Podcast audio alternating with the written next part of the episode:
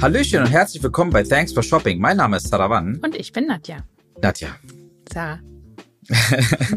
also wir, waren, wir sind jetzt schon wieder immer wieder unterwegs auf Veranstaltungen, haben sehr viele Vorträge selber gehalten, als auch sehr viele Vorträge gehört und äh, haben immer wieder Leute kennengelernt, die viele, also Online-Händler und Händlerinnen gehabt, die viele Fragen haben rund um den Online-Handel und die suchen dann immer manchmal nach Kursen oder nach irgendwelchen Leuten, die ihnen irgendwas. Erklären können oder beibringen können. Mhm. Und ich bin der Meinung, dass es äh, auch in der Branche, da bin ich ja, bin ich jetzt ehrlich, auch sehr viele Leute gibt, die vielleicht viel erzählen, aber nichts dahinter ist. Ja, Das stimmt. so und dann teilweise auch noch, äh, keine Ahnung, äh, immer diese komischen YouTube-Werbung. Ne, du kannst mit meiner Expertise dann Ja, Deine in drei Rolex Jahren kaufen? wirst du Millionär. Hm, Richtig, ich. genau. Wo der Ja. gerade erst aus den Kinderschuhen Oh ja. gefallen ist. Mhm. Richtig, richtig, ja, genau. Die, die finde ich ja äh, nicht so toll. So, und daher, es gibt ja ein paar wenige, wenn man sich mal wirklich umhört, umschaut und auch mal auf seriösen Veranstaltungen ist, kriegt man gewisse Leute mit. Und ich freue mich heute bei uns persönlich, sie hat sich Zeit genommen, die Yara Moltan bei uns zu haben. Und Yara Moltan ist eben eine, die sehr viele Vorträge hält, ähm, ihre persönliche Meinung hat zu diversen Themen, zu denen kommen wir später, ja, was die Entwicklung des Onlinehandels als auch Kundenkaufverhalten angeht. Und daraus können Händler und Händlerinnen Fazite ziehen und sich, sage ich mal, ihr Business besser gestalten. Und ähm, ja, aber bevor ich jetzt hier irgendwas noch weiter erzähle, vielleicht stellt sie sich selber vor in ihren eigenen Worten und das geht bestimmt auch besser. Deswegen, hallo Yara, Hallo, danke, dass du da bist.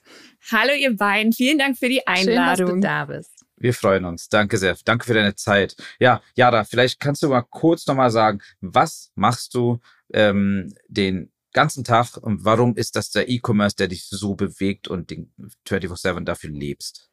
Also ja, du hast, ihr habt ja schon gesagt, ich bin Yara, ähm, ich arbeite bei der Firma Spryker Systems und verantworte das Value Engineering, ist jetzt wahrscheinlich beides ähm, nicht so selbsterklärend. Also bei Spryker könnte man sagen, wir sind ein, äh, eine Commerce-Lösung für alles, was komplexer ist als, ich sag mal so, normaler Online-Shop. Also Komplexität kann dann getrieben sein von verschiedenen Dingen, wie die Komplexität eines Produktes, kann aber auch etwas sein, dass einfach eine aufwendige Käuferprüfung notwendig ist oder man einfach eine ganze Menge verschiedener Akteure integrieren möchte. Also das kann reichen von einer digitalen Marktplatzlösung bis hin zu einem Konfigurator. Und Value Engineering ist vielleicht auch nicht äh, ganz so geläufig. Ähm, ich sage eigentlich immer, wir helfen unseren Kunden und die, die es noch werden wollen, bei verschiedenen strategischen wie manchmal auch sehr operativen Fragestellungen. Und ähm, insbesondere wenn es um Quantifizierung geht, ähm, der Planung, wie man seine digitale Transformation denn auch in kleine Scheibchen schneiden kann und so weiter und so fort. Und deshalb würde ich mal sagen, brenne ich da auch äh, für, weil wir natürlich irgendwie so ein Stück weit die digitale Transformation dann ähm, mitgestalten können. Sehr schön. Das freut mich. Das klingt auf jeden Fall spannend. Also Value Engineering war für mich auch ein Begriff und ich glaube, es ist auch ein bisschen einfacher, dass man diese zwei Wörter nutzt, als wenn man jetzt zum Beispiel die komplette Erklärung einmal runtertritt. Aber wenn man es einmal weiß, dann ist das fein. Aber liebe Hörer und Hörerinnen, merkt euch das. Das Wort werdet ihr wahrscheinlich öfter noch hören in eurer Laufbahn, beruflichen Laufbahn. Ähm, aber grundsätzlich mal einfach mal zu dir. Wie ist denn so dein, also dass du jetzt da bist, wo du heute bist, das hat ja, ist ja wahrscheinlich ein Weg gewesen. Daher wäre es jetzt mal spannend, wie, wie war dein Lebenslauf? Also wie, wie kam es dazu? Ich meine, wie kam der erste Kontakt zum Thema Onlinehandel Ja. und so weiter? Ähm, ja, also ehrlicherweise habe ich gar nicht so einen großen roten Faden in meiner Vita. Ich würde sagen, ich habe Das viel ist super. gesehen. Aber Das, das, ist, genau, das macht das es hilft dann spannend. ja. Erzähl. Genau, genau, das hilft dann ja auch, irgendwie verschiedene Themen einordnen zu können. Also ich habe mal vor langer, langer Zeit äh, mit einem dualen Studium bei Coca-Cola gestartet, also Industrie, Konsumgüterindustrie und natürlich auch so ein weltweit agierendes Unternehmen. Und im Rahmen von diesem dualen Studium hatte ich dann die Möglichkeit, in verschiedenste Bereiche einzutauchen. Und das fand ich persönlich total gut. Als ich angefangen habe zu studieren, dachte ich immer, oh, ich will mal ins Thema Corporate Corp äh, Communications gehen. Hab dann festgestellt, dass ich da war, da wartet man eigentlich immer nur auf das, was passiert. Und wenn dann was passiert, dann ist es super stressig. Und habe auch gemerkt, ich bin nicht die politischste Person, in, wenn es um Kommunikation geht. Also zum Glück durfte ich dank dem dualen Studium feststellen, dass das nicht mein, mein Turf ist, sagen wir mal so. Ähm, also das war für mich genau das Richtige. Ähm, und tatsächlich bin ich dann erst noch mal bei Coca-Cola in der Logistik hängen geblieben. Hätte ich auch niemals gedacht, dass mich das interessiert, aber mega spannend. Ähm, ich konnte früher immer ganz gut rechnen und da geht es ja auch super viel um Simulationen. Heute nicht. Aber ich sag mal so, ich, analytisches Denken liegt mir mehr als zum Beispiel Sprachen. Okay, das ist doch gut. Genau, und dahingehend war dann Logistik für mich auch super spannend, weil dann geht es ja auch viel um Effizienzsteigerung. Wie kann man Touren optimal planen? Wie werden Auslieferungen ähm, orchestriert? Und ähm, genau davon ausgehend bin ich dann nach China gegangen, habe dort ähm, und das war dann auch, sage ich mal so meine meine ersten Gehversuche im E-Commerce. Ich habe dort ähm, ja, äh, unterstützt, zwei verschiedene digitale Startups mit aufzubauen. Ich war zuerst bei einem Münchner Unternehmen aus, äh, der dem Möbelsegment, würde ich sagen, also ein Online-Shop für Möbel, war da stärker so im Produkt- und Sourcing-Management. Ähm, dann wurde das aber verkauft an eine chinesische Firma und habe dann auch so spannende Themen mitmachen können, wie eine Due Diligence und so weiter und so fort. Also so ein bisschen Mädchen für alles. Ähm, habe dann in China gewechselt und war bei einem Online-Supermarkt. Das war eine intensive, wenn auch spannende Zeit. Ähm, Ist auch einfach ein also komplett noch anderer Markt. Ne? Also Entschuldigung, dass ich dich da unter, unterbreche. Das meine, da hast du komplett, also du, du kennst ja den deutschen Markt, du kommst aus dem deutschen Markt und wenn du dann den chinesischen Markt nochmal hast, ich glaube, das, das ist auf jeden Fall ein, ein Benefit oder ein, eine Value, da sind wir wieder beim Wort, eine Value, die du mitnehmen kannst wieder in deinem generellen Leben und, und, und Werdegang im beruflichen. Total. Und ähm, auch, um das mal in, in die Perspektive zu setzen, ich war 2013, habe ich angefangen, für diesen Online-Supermarkt zu arbeiten. Und gefühlt waren wir nach einem Jahr weiter, als es viele deutsche Mhm, bestimmt. äh, Supermarktketten heute sind. Ähm, und das war einfach, ja, sehr eine sehr, sehr lehrreiche Zeit. Auch ich war dann, ich glaube, ich war die vierte Mitarbeiterin. Ähm, und dann war ich ja maßgeblich beim Aufbau des Shops ähm, mit ähm, integriert. Dann war so, okay, Lounge. Und als ich dann zwei Jahre später gegangen bin, hatten wir über 200 Mitarbeiter, 1000 Orders am Tag, hatten eine eigene ökologische Farm. Also Krass. es war extrem schnell. Und äh, so eine, so eine Geschwindigkeit müsste man in Deutschland erstmal auf die Ja, wollte Kette ich, das kriegen. wollte ich alleine. gerade sagen. Das geht, ist in Deutschland Ja. gar nicht möglich, oder? Also, Ja, also deswegen, das war für mich super Mhm. lehrreich und faszinierend, weil auch, sag ich mal, diese Veränderungsbereitschaft bei meinen chinesischen Kollegen, ich habe da so viel mitgenommen, immer so zu, das wirklich eher so zu embracen, anstatt immer so, Menschen mögen ja, oder zumindest wir Deutschen. ähm, die so sozialisiert sind, wie, wie, wie jetzt ich, ich kann ja nur von mir reden, fand ich jetzt Veränderung jetzt Ja, ja. nicht immer. Das ist aber so. generell Also man- Menschen, Menschen Veränderung ist so ein Thema. Ja, stimmt schon. Genau, genau. Und das habe ich da total, sage ich jetzt auch mal in meiner, so von meinen Fähigkeiten her mitgenommen, zu sagen, so, hey, Veränderung ist was total Gutes, Gestaltung ist was total Gutes. Und Glaube ich dir. ähm, deswegen war das auf vielen Ebenen sehr, sehr lehrreich, wenn auch maximal anstrengend. Also genau. So, und dann da ähm, war ich dann, dann bin ich erst noch mal ein bisschen reisen gegangen nach der Zeit, um ähm, ja auch mal ein bisschen wieder runterzukommen und anzukommen. Und war dann, ähm, hat es mich nach Hamburg verschlagen und habe hier dann bei einem digitalen Pure Player im Sales and Marketing gearbeitet, Internationalisierung und Expansion sowie Amazon äh, dort sehr stark getrieben und bin dann ähm, danach im Prinzip mit diesen Impressionen und Erfahrungen in die Digitalberatung gewechselt. Ich war dann bei der Firma eTraps für drei Jahre, durfte da auch verschiedensten Ku Kunden ähm, begleiten auf ihren manchmal ersten, manchmal schon ein bisschen fortgeschrittenen Schritten ähm, im Bereich E-Commerce, habe ganz, ganz viele Themen so rund um Marktplatzstrategien, aber auch E-Commerce oder Digitalstrategien im Allgemeinen gemacht. Zum Glück immer auch mit so einem etwas stärkeren Operationalisierungs ähm, Approach oder Anteil, weil ich glaube, das liegt mir ehrlicherweise jetzt auch stärker, behaupte ich mal, weil ich einfach in dem Bereich dann auch das eine oder andere schon gemacht habe.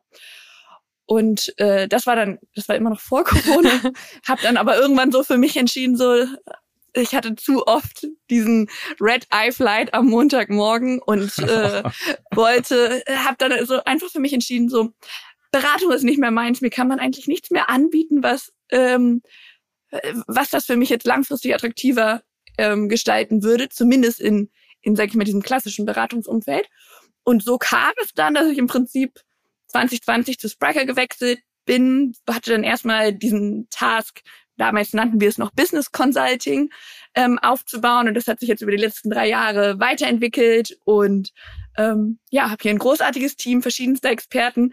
Und Sarah, du hast das vorhin so schön gesagt, so du lernst auch jeden Tag. Und genau das zum Beispiel liebe ich auch in meinem Job, weil ich lerne eigentlich jeden Tag was Neues von Kollegen, von Kunden, äh, von Prospects. Und ja, ja. also ich da, äh, voll, da bin ich heute hier. Vollkommen richtig. Also ich bin ja der Meinung, dass also E-Commerce oder Onlinehandel, ganz komplett Ökosystem ist einmal so ein bunt gemischtes äh, Klientel und das ist eine der wenigen Branchen meiner Meinung nach, wo du ganz deutlich siehst, dass ganz junge Leute, die auch neu reinkommen mit so ganz neuem Wissen oder neuen Ideen, du, man kann so viel lernen. Und äh, ohne dieses ständige Nachrücken von jungen neuen Talenten in dieser ganzen Branche würde sich, glaube ich, wäre diese Branche nie so schnell gewachsen als auch so schnell digital transformiert worden, ja. Und, und äh, das ist, also Social Media ist genauso ein Thema, also E-Commerce, ne? Die zwei Themen sind einfach, und die gehen jetzt auch einher, wenn man so sieht, was TikTok da jetzt gerade macht und, und versucht aufzubauen. Und es sind auch so, entschuldige, dass ich dir dazwischen rede, ja, aber es sind so okay. ganz viele, das macht die Branche auch so besonders,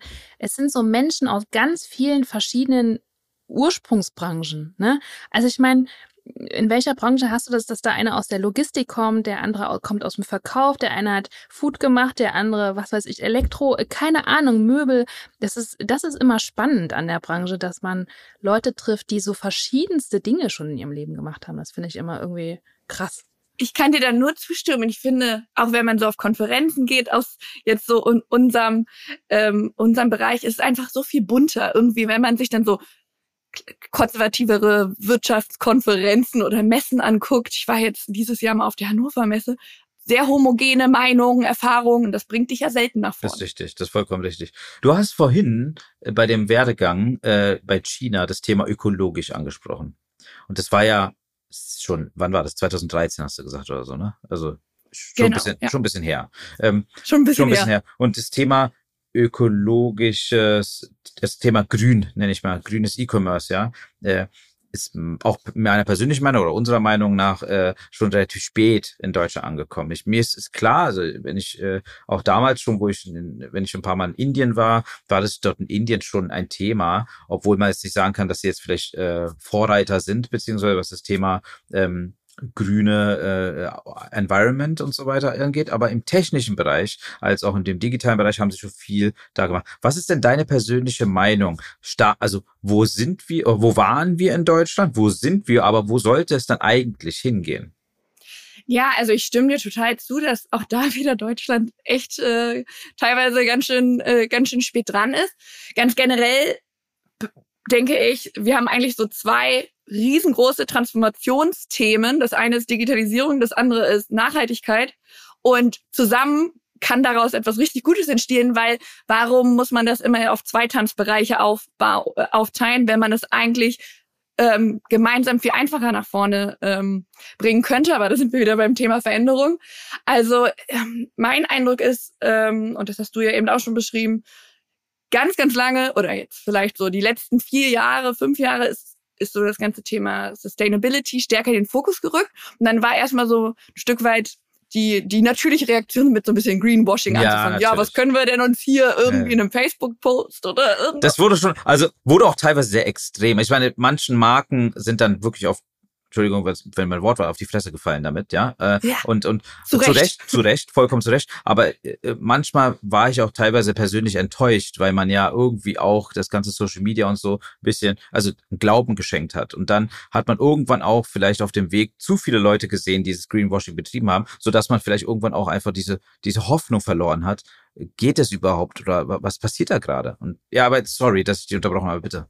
Nein, nein, das, das, äh, ich stimme dir total zu. Und ähm, ich glaube, was man sich sehr bewusst sein muss, ist, dass es einen absoluten Zielkonflikt gibt, sowohl also in unserem Wirtschaftssystem immer Wachstum, Wachstum, Wachstum und so weiter. Und wenn man ganz ehrlich ist, gibt es wahrscheinlich kein grünes Wachstum. Dennoch ist grünes Wachstum weniger schlecht als nicht grünes Wachstum, um das mal so ganz plump ähm, zu sagen. Also fängt ja auch bei uns an. Also ich glaube, wir alle müssen unser Verhalten ändern, mehr teilen, mehr reparieren, über Second Life und so weiter nachdenken. Und ähm, ich glaube halt, dass, sage ich mal, dieses ganze digitale Thema da einfach sehr, sehr viel Transparenz reinbringen kann, aber ein Stück weit auch so zu, Zugang sicherstellen kann. Also eigentlich der Motor von genau solchen Themen sein kann, was nicht nur, ich sag mal, nachhaltig im ökologischen Sinne ist, sondern auch oft ökonomisch. Also wenn wir jetzt mal an so grünere Geschäftsmodelle aus ähm, so einem Segment denken, dann gibt es ja zum Beispiel so Mieten statt Kaufen. Sehen wir ja jetzt bei bei im Automobilbereich zum Beispiel neben Carsharing, dass auch so dieses, hey, du musst, ähm, kannst auch mittelfristig ein Auto mieten über Finn-Auto, Care bei Volvo oder Porsche Passport und so weiter. Gibt es ja verschiedene Beispiele, aber auch zum Beispiel stolze Tante. Da sehe ich das zum Beispiel auch viel bei meiner Schwester. Da gibt's dann so eine Wiege, Moonboon, die kann man auch mieten, anstatt sie zu kaufen, weil es ja eine sehr begrenzte Zeit ist, in der man das braucht. Ähm, oder auch mit Kinderkleidung über Nomadie aber auch in diesem ganzen Bereich Reuse oder Refurbish sehen wir ja, dass das auch so, sage ich mal, über alle Kanäle sich mittlerweile zieht, über eigene Anbieter wie jetzt Backmarket oder auch auf Herstellerseite mit Apple ähm, sind ja immer stärker in den Segmenten eingestiegen, aber auch auf Händlerseite. Also ich hatte das jetzt zum Beispiel bei äh, Konrad und Saturn auch mal wahrgenommen. Nicht, dass ich da viel bin, aber zumindest so in auch meinem medialen Konsum ist mir das jetzt aufgefallen. Aber natürlich auch ganz, ganz stark im Bereich C2C, also über so Vinted oder vormals eBay Kleinanzeigen, jetzt nur noch Kleinanzeigen, dass man einfach Zugang und Transparenz dafür schafft, welches Angebot ähm, gibt es denn überhaupt, damit man überhaupt Lifecycles verlängern kann. Und dann kann man das natürlich auch noch kapitalisieren, weil Richtig. daran aber ich glaube, ich. Verdienen man dann ja. Ja, du hast recht, du hast recht. Aber ich glaube, so alle, die du gerade aufgezählt hast, ähm, sind für die Masse immer noch nicht so visible, wie sie sein könnten. Ja, also so, du siehst trotzdem die Masse noch mit Neuprodukten unterwegs sein und Werbung überall, ne? Hier das neu, das neu, das neu. Und äh, klar, wenn man irgendwann mal vielleicht in diesem Datensog drin ist und in der Algorithmus drin ist, im Social Media und äh, kriegt man gewisse Sachen ausgespuckt. Aber die breite Masse, wenn man so spricht, ähm, also ich, ich wir, wir beschäftigen uns beruflich ja damit, aber wenn wir natürlich unterwegs sind und in, in privatem und einfach mal sagt, hey, äh, hast du mal auf Backmarket geguckt oder so, dann dann kommen natürlich die Frage, also jetzt hier kurz Werbung für Backmarket, weil ich finde ja gut, was sie da machen, ne? Also und daher äh, es ist, es, ist, es ist faszinierend, warum es noch nicht in die breite Masse kommt. Ich glaube, auch die Presse könnte da ein bisschen mehr berichten mehr von. Und äh, ganz besonders die Boulevardpresse, weil sie ja auch am meisten gelesen wird, aber dass man das vielleicht irgendwie ein bisschen mehr streut in die, in die, in, ich glaube, dass die, die Deutschen oder der deutsche Markt ist jetzt nicht gerade reserviert gegenüber dieser neuen Sache, also dieser Art und Weise des Kaufens. Total. Also ich würde auch sagen, so, äh, wahrscheinlich könnte man das so urbane Avantgarde hm, nennen, ja. wo dieses Thema angekommen ja. ist, aber auch ähm, in den Unternehmen muss es irgendwie mehr ankommen. Also jetzt gerade haben wir so über Geschäftsmodelle gesprochen, ja. aber es muss eigentlich auf der Ebene darüber ja quasi schon anfangen. Was sind unsere, ähm, ich sag mal, Success Measures? Geht es nur um Wachstum oder geht es uns auch ums andere KPIs? Das muss ja eine Unternehmensspitze so ein Stück weit in der Ausrichtung eines Unternehmens entscheiden. Ja. Und ähm, zum Beispiel Veleda gehört zu unseren Kunden, die sind da für mich immer so das Premium-Beispiel, weil die haben nicht nur einen Geschäftsbericht, sondern einen Geschäfts- und Nachhaltigkeitsbericht, wo quasi nicht nur Wachstum ausgewiesen wird, sondern im Prinzip auch ähm, Dinge, die sie machen im Sinne von Supplier Education, Kunden Education. Wie konnten wir dieses Jahr mehr Impact schaffen? Ich glaube, da muss es eigentlich anfangen, damit quasi auch in den Unternehmen solche Themen stärker gefördert werden und so weiter und so fort, damit wir überhaupt auf diese ich sag mal, Geschäftsmodellebene runterkommen, damit man halt auch nicht quasi immer Äpfel und Birnen vergleicht, so hier das Auto zu verkaufen und versus das Auto zu vermieten. Und auch wenn es dann, sage ich mal, auf so eine Operations-Ebene geht, auf der dann ja auch einfach, glaube ich, auch kurzfristiger Geld eingespart werden kann, macht das das natürlich attraktiver. Also auch jetzt die Krise, in der wir uns so ein Stück weit, in die wir so langsam reinrutschen, oder vielleicht auch schneller als langsam, ähm, auch da ist ja, wird es, ist ja eine Chance, um zu sagen, hey, wo wo und wie können wir denn im Zweifel durch nachhaltige Maßnahmen Geld sparen? Das kann ja sowas sein wie Packaging optimieren, also sowohl in der Größe, dass man sagt, so hier vielleicht ähm, können wir das irgendwie anders verpacken, damit es dann in den Briefumschlag äh, passt oder ähnliches, oder auch die physische Erscheinung zu verändern, wie das zum Beispiel Everdrop gemacht hat, zu sagen, hey, das Putzmittel kannst du eigentlich auch als Tab bekommen und nicht nur in so einem in so einem riesen Kanister.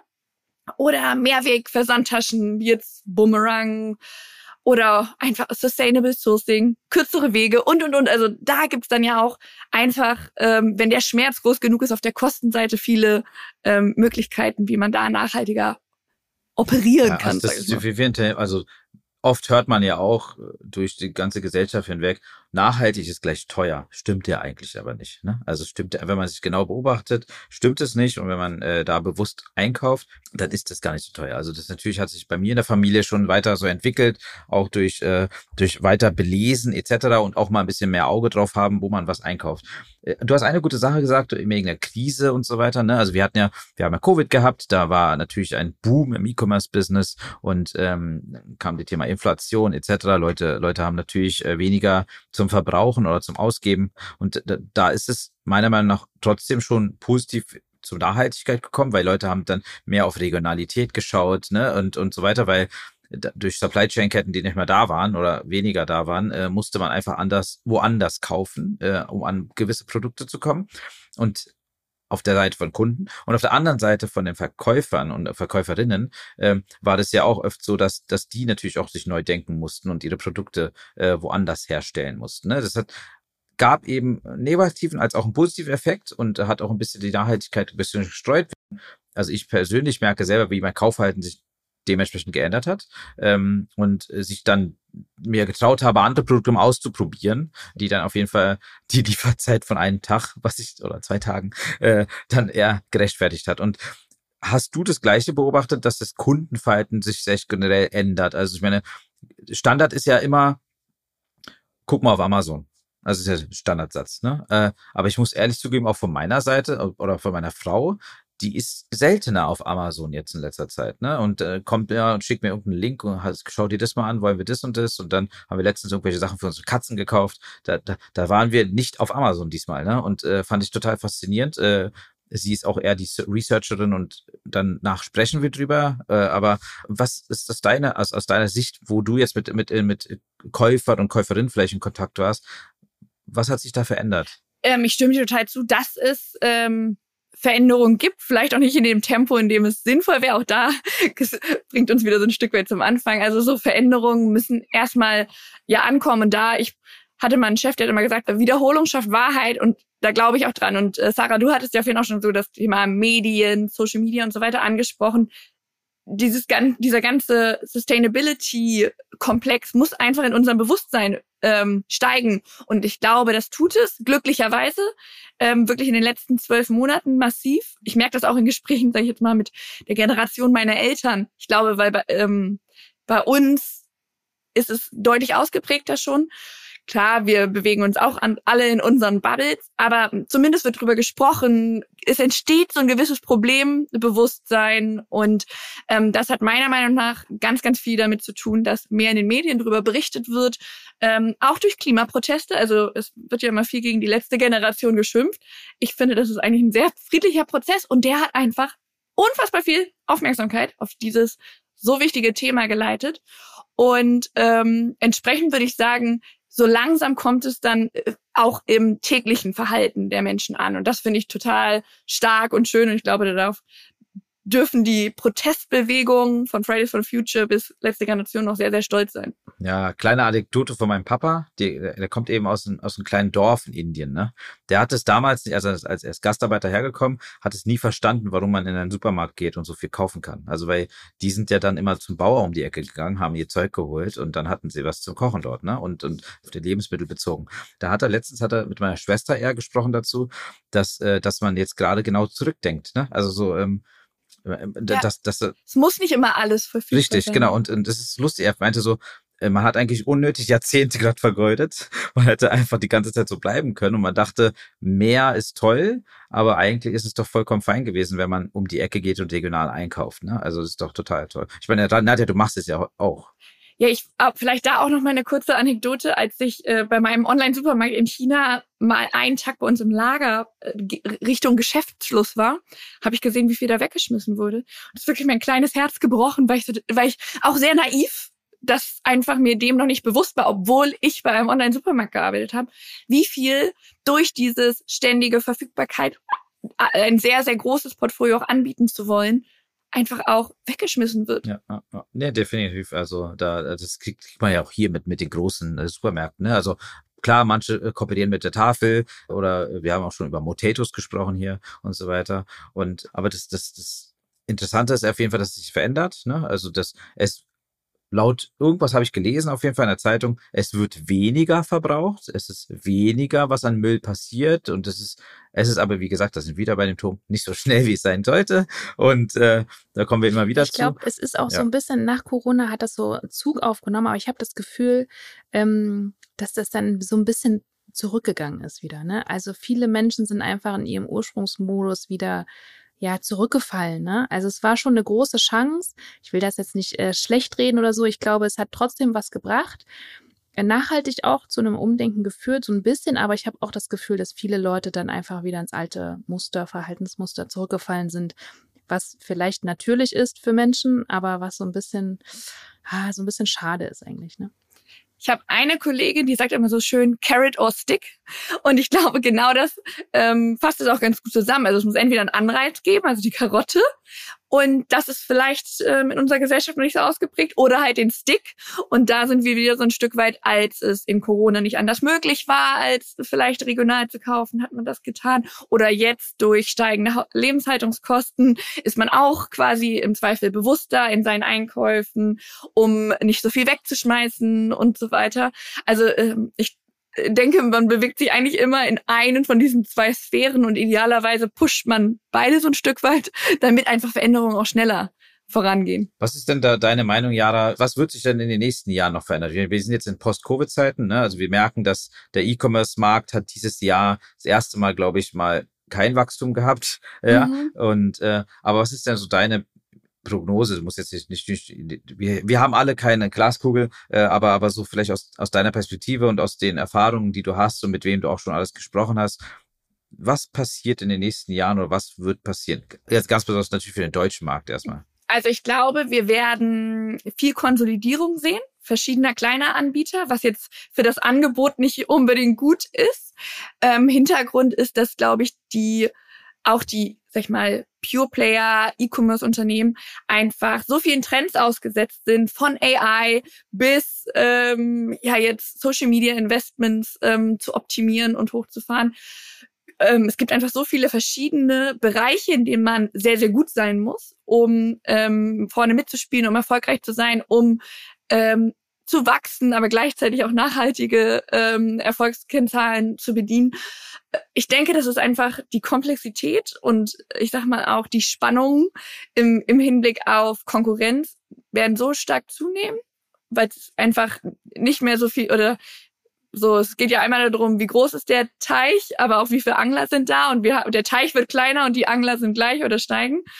Und ähm, entsprechend gehe ich deshalb davon aus, dass es einfach Konsolidierung geben wird, damit ähm, man, äh, du sagtest das vorhin so schön bei dem Katzenfutterbeispiel, auch mit einem Amazon oder anderen, ich sage jetzt mal Branchengrößen, je nachdem in welcher Industrie man sich bewegt, mithalten kann. Und dadurch, dass diese Herausforderungen größer werden, ähm, denke ich, dass es einfach immer mehr Sinn machen wird für Unternehmen, unabhängig ihrer Größe, sich zusammenzuschließen und mehr so in so Ökosystemen zu denken aus dem Grund, dass man auf der, auf Basis der, des Innovationsdrucks, auf Basis der steigenden Kundenerwartungen auch ähm, sich zusammentun kann und im Prinzip ein besseres Kundenversprechen ähm, präsentieren kann, was im Zweifel sonst nur ja wirklich so so Riesen wie Amazon oder ähnliche Unternehmen tun können.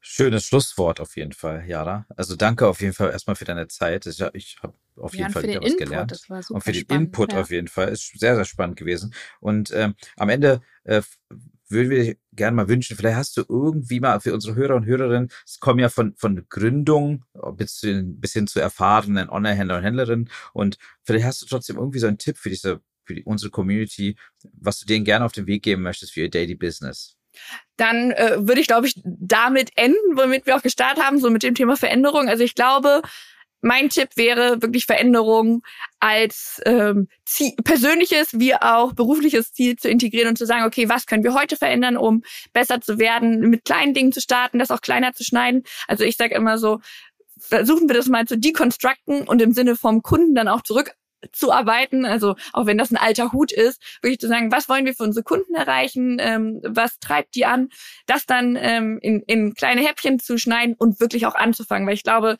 so zum Stichwort Veränderung, wenn das immer so äh, nach so einer Mammutaufgabe klingt, dann äh, vermeidet man diese Aufgaben einfach so lange wie möglich, weil das einfach sehr anstrengend und nach einer ja einfach sehr sehr großen Veränderung und das haben wir ja schon etabliert, dass das der der menschlichen Natur jetzt nicht unbedingt liegt ähm, und somit würde ich sagen kleine Veränderungen starten, aber heute starten. Mega, vielen vielen sehr Dank, danke auf jeden Fall, das war ja, noch bestes Schlusswort.